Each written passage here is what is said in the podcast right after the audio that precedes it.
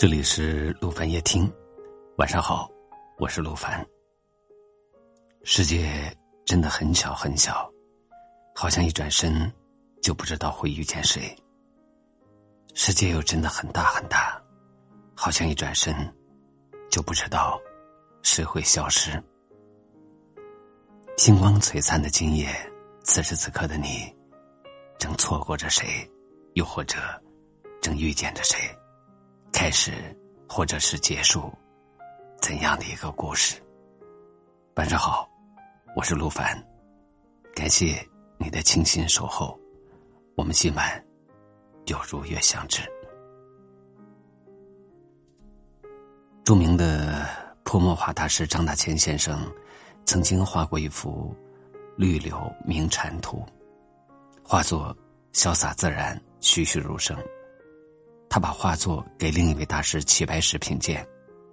齐白石见了这幅画，先是对这幅画表示了极大的肯定。大千先生此画极为传神，是一幅上乘的佳作。然后他又有点犹豫的说：“不过，我以前画蝉，曾经向一位经验丰富的农人请教，他说蝉鸣的时候，头都是朝上的。”极少有朝下的情况，当然，这也只是那个农人的一面之词，我也没亲自看见过，也不一定对。张大千把这番话放在了心上，后来他去山中写生，突然想到了此事，跑到屋外仔细观察，发现蝉果然是头朝上的。他把这番话告诉了齐白石，齐白石释怀的笑笑说。我也观察过。张大千这时才明白，原来根本就没有什么农人，而是齐白石在纠正他错误时候的委婉表达。怕服了张大千的面子，这才撒了一锅善意的谎言。不得不说，齐白石的做法真的让人惊艳。大师之所以会成为大师，除了作品隽永之外，他们的人品。更是后世的榜样。常常我在想，为什么会有人说话一直委婉、谨言慎行，照顾到别人的感受？其实，这体现的是一个人的同理心和悲怜心。有了同理心和悲怜心，你才会懂得自己的渺小，对万事万物心生敬畏，才会谨言慎行。同理心是一种技术。他摒弃自己的立场，透过他人的眼睛去感受、了解，换一个角度去看世界。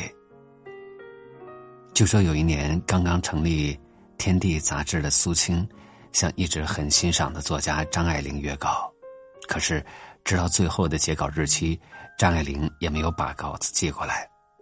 当苏青打过电话去问，张爱玲只是冷冷的回了一句：“我忘记了。”放下电话之后，苏青赶紧找人补缺，费了好一番周折才约到了合适的稿子，没有耽搁杂志的发行。杂志社的同事们都非常气愤张爱玲的爽约，觉得她自私不尊重别人，并建议将此事公开。可是苏青说：“一个作家，稿子就是他的饭碗，他怎么会无缘无故的不交稿子呢？”一定是有别的事情把他缠住了，可以理解。后来这些话传到了张爱玲的耳中，着实让她感动了。那段时间确实是他人生当中无杂的时期，根本无暇写稿。张爱玲赞叹苏青有如此同理心，深合他的脾性。从此以后，张爱玲没有失约过《天地》一篇稿子。并且和苏青成为了很好的朋友，是当时文坛的一段佳话。一个人如果能真正的站在别人的角度，去分析和思考，去理解和感受，这就是一份难得的修养。同理心拉近了人与人之间的距离，更是朋友圈最温暖的打开方式。肯尼斯·古蒂说。如果你从别人的角度多想一想，你就不难找到妥善处理问题的方法，因为你和别人的思想沟通了，有了彼此理解的基础，人就像一块磁铁，吸引思想相近、志同道合的，排斥其他不同类的。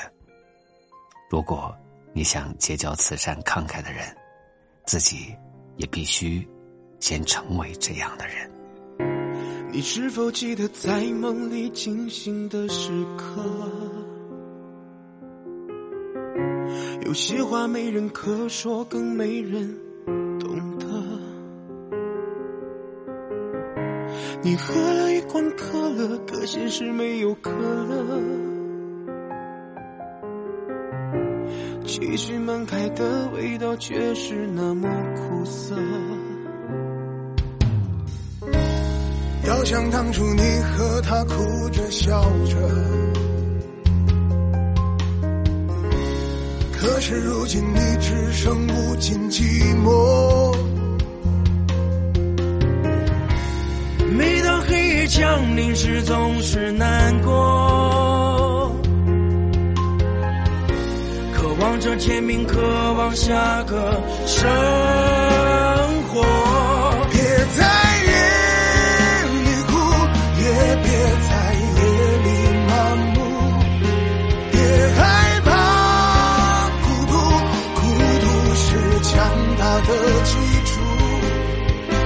去想念，回忆总是显得你一无是处。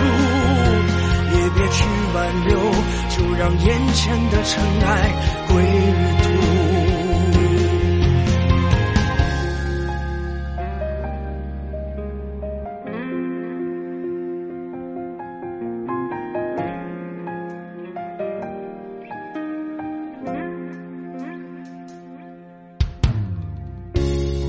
想当初你和他哭着笑着，可是如今你只剩无尽寂寞。每当黑夜降临时，总是难过，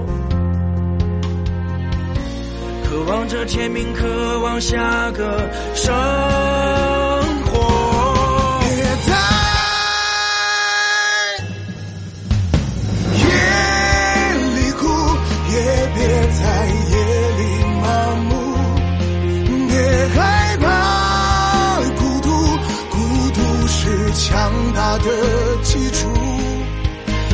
想念，回忆总是显得你一无是处。也别去挽留，就让眼前的尘埃归于土。都快别再去等待，都快也别再